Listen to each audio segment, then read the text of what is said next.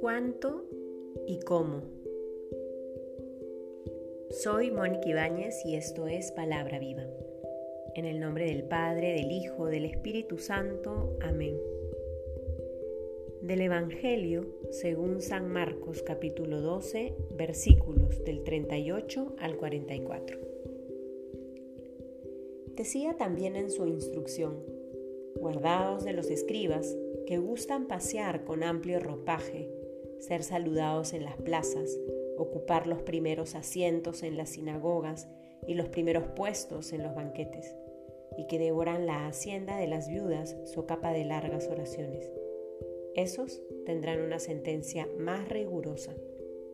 Jesús se sentó frente al arca del tesoro y miraba cómo echaba la gente monedas en el arca del tesoro. Muchos ricos echaban mucho.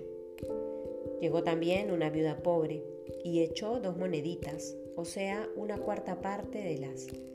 Entonces, llamando a sus discípulos, les dijo, Os digo de verdad que esta viuda pobre ha echado más que todos los que echan en el arca del tesoro, pues todos han echado de lo que les sobraba. Esta, en cambio, ha echado de lo que necesitaba todo cuanto poseía, todo lo que tenía para vivir. Palabra del Señor. Vamos concluyendo ya esta semana novena del tiempo ordinario y continuamos en el capítulo 12. Ya hoy llegamos al fin del capítulo 12 del Evangelio de San Marcos. Y hemos estado con Jesús, con sus discípulos, con sus seguidores en el templo. Ha tenido diálogos con los saduceos, ha tenido diálogos con los escribas, ha cuestionado y criticado algunas acciones y actitudes de los escribas en este, en este tiempo. Y de hecho hoy también em, leemos algunos versículos donde estos escribas son juzgados por Jesús, por cómo viven de alguna u otra manera su presencia en el templo que les gusta pasear con amplio ropaje, ser vistos, ser saludados, sentarse siempre en los primeros puestos, aprovechan del servicio que prestan para, para devorar la herencia de las viudas, cobrándole por sus oraciones, en fin. Jesús los juzga. Y de hecho es muy claro porque en el versículo 40 Jesús va a decir, estos tendrán una sentencia más rigurosa. El Señor es claro, el Señor nos ofrece amor, el Señor es misericordioso, el Señor es compasivo, pero respeta nuestra libertad. Y cuando hay una mala comprensión de lo que implica despojarse, de lo que implica el seguimiento radical del Señor, de lo que implica alabar a Dios, el Señor lo toma en cuenta y lo denuncia. Él siempre va a querer nuestra salvación, pero no puede obligarnos a ir tras Él y vivir según sus mandamientos. Es por ello que Él va a decir, estos, refiriéndose a los escribas de los que está hablando, tendrán una sentencia más rigurosa. Luego más adelante vamos a ver esta escena donde Jesús está sentado frente al arca del tesoro, el lugar en el templo donde la gente iba para echar su limosna, su donación, en fin. Y él está mirando a la gente que se acerca, está observando quién se acerca y cuánto echa. De hecho, debe estar sentado muy cerca al arca del tesoro porque es capaz de ver y de identificar que la viuda pobre que se acerca echa apenas dos moneditas. Jesús mira y reconoce que hay quienes echaban mucho y reconoce a esta viuda que apenas puede echar dos monedas.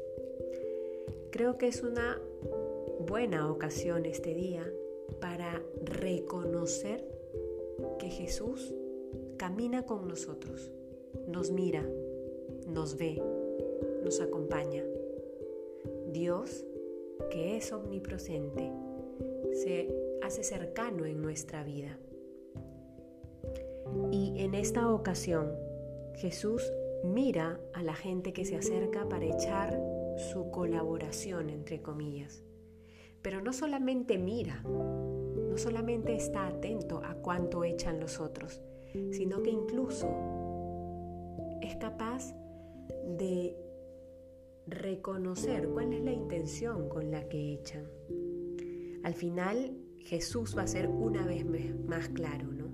Dice, esta viuda pobre ha echado más que todos los que echan en el arca del tesoro, pues todos han echado de lo que les sobraba. ¿Cómo sabe Jesús que ellos están echando lo que les sobra? Esta, en cambio, seguirá diciendo, ha echado de lo que necesitaba todo cuanto poseía, todo lo que tenía para vivir. ¿Cómo sabe que la viuda pobre ha echado todo cuanto poseía?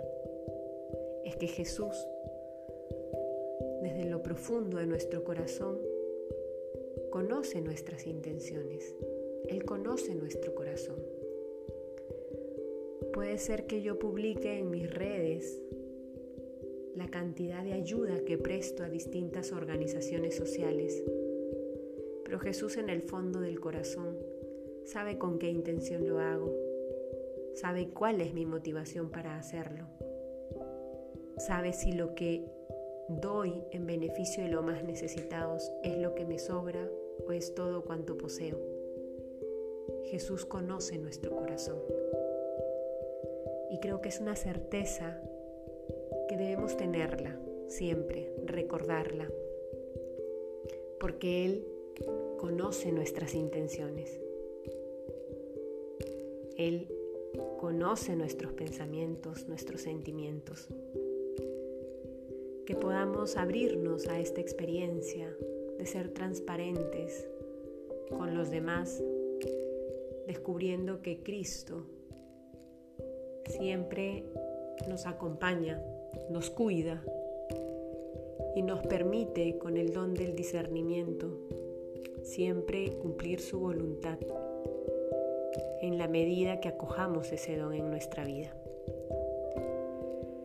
Que podamos transparentar entonces todo aquello que hay en el interior de nuestro corazón y que Jesús ya lo sabe. En el nombre del Padre, del Hijo, del Espíritu Santo. Amén.